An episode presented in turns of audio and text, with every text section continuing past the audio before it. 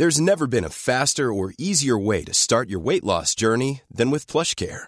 PlushCare accepts most insurance plans and gives you online access to board-certified physicians who can prescribe FDA-approved weight loss medications like Wigovi and Zepbound for those who qualify. Take charge of your health and speak with a board-certified physician about a weight loss plan that's right for you. Get started today at plushcare.com slash weight loss. That's plushcare.com slash weight loss. plushcare.com slash weight loss. Eu sou Mário Persona e essas são as respostas que eu dei aos que me perguntaram sobre a Bíblia.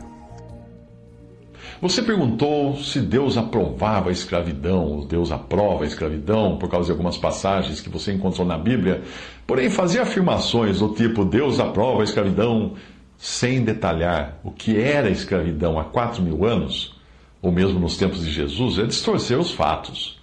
O problema é que quando nós pensamos em escravos, nós pensamos logo no Brasil colônia, no navio negreiro, naqueles escravos amarrados num toco, mas o eunuco que se converte no caminho de volta a Jerusalém era um escravo.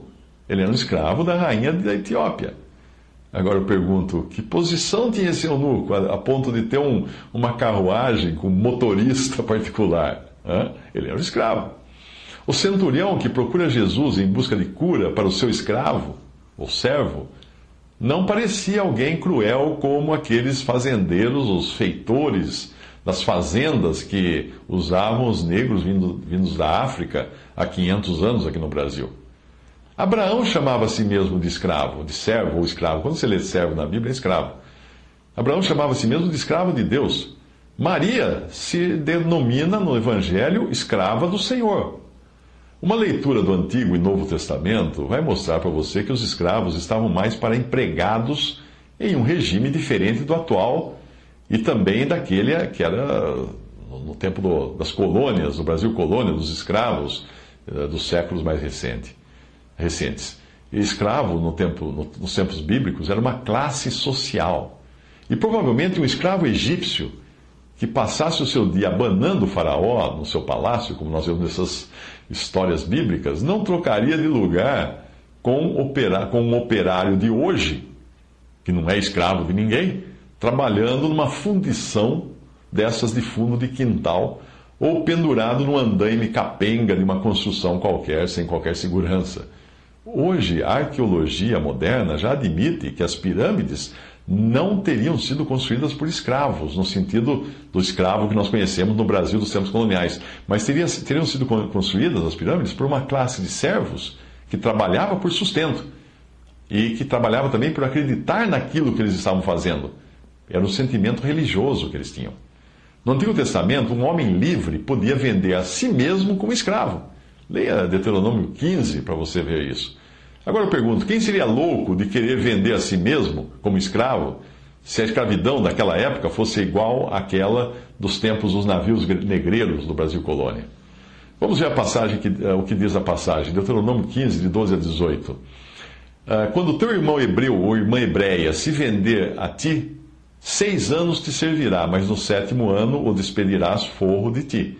E quando despedires de ti forro, não o despedirás vazio. Liberalmente o fornecerás do teu rebanho, da tua eira, do teu lagar, daquilo com que o Senhor teu Deus te tiver abençoado, lhe darás. E lembrar-te-ás de que foste escravo na terra do Egito, e de que o Senhor teu Deus te resgatou. Pelo que te ordeno hoje esta coisa. Porém, será que, dizendo-te ele, não sairei de ti, porquanto te ama a ti e a tua casa, por estar bem contigo, então tomarás uma sovela e lhe furarás a, a orelha à porta, e o teu servo será para sempre, e será teu escravo para sempre. E também assim farás a tua serva, ou tua escrava.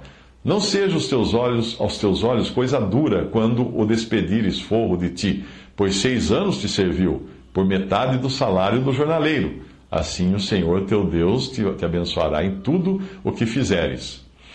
Muito bem, aqui diz que um homem ou mulher livre poderia se vender a si mesmo como escravo. Segundo, aqui diz que esse contrato poderia ser no máximo de seis anos. Terceiro, que no final do período de escravidão, o escravo deveria sair abastecido de um rebanho de cereais e de vinho. Quarto, que seria possível o escravo gostar tanto do que ele fazia que não iria querer sair livre. Quinto, que nos seis anos que ele trabalhou, ele custou ao Senhor metade do que custaria a um diarista porque além do ah, além, porque ao diarista, além da comida e abrigo, era necessário também pagar o salário. Eu pergunto, você já viu escravidão assim?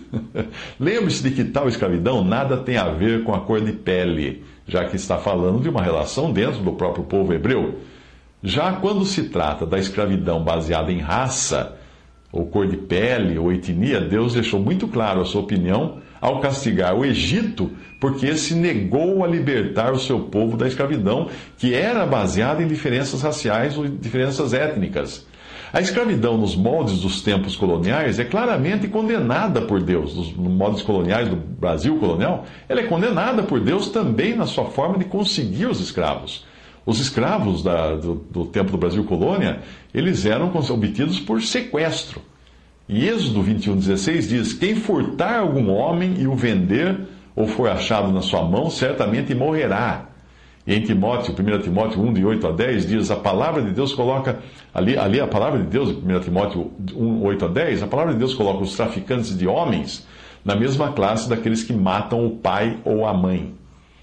Um escravo dos tempos bíblicos tinha até condições de subir na vida, como era o caso do eunuco, de Atos 8. Convertido pela pregação de Filipe, aquele homem era escravo, era um servo eunuco de Candace, rainha dos etíopes, e era responsável pela guarda de todos os tesouros da rainha. Que escravo é esse que tem o posto de secretário do tesouro de um país? Escravos na antiguidade tinham regalias, eles podiam ocupar até mesmo postos de responsabilidade. Talvez daqui a dois mil anos as pessoas olhem para nós e achem que é um absurdo gente que trabalhava oito horas por dia ganhando salário mínimo, porque daqui a dois mil anos as pessoas podem achar que isso sim era um tipo de escravidão. Do mesmo modo como hoje nós olhamos para o Brasil, pro, pro, pro, aliás, para os escravos de dois mil anos atrás, e chegamos à conclusão de que eles ah, eram tão bem tratados que o centurião não media esforços até para curar um escravo. Veja que você citou Tito 2 a 9 como prova, entre aspas, de que Deus aceita a escravidão, mas não mencionou o que diz sobre os senhores de Colossenses 4.1. Colossenses 4.1 diz, Senhor, ah, Senhores, vós senhores, fazei o que for de justiça e equidade a vossos servos ou escravos, sabendo que também tendes um Senhor nos céus. Ou seja, considere esses escravos também, servos desse Senhor nos céus. Se você pesquisar mais, verá quais as obrigações de senhores e servos em Efésios 6, de 5 a 9.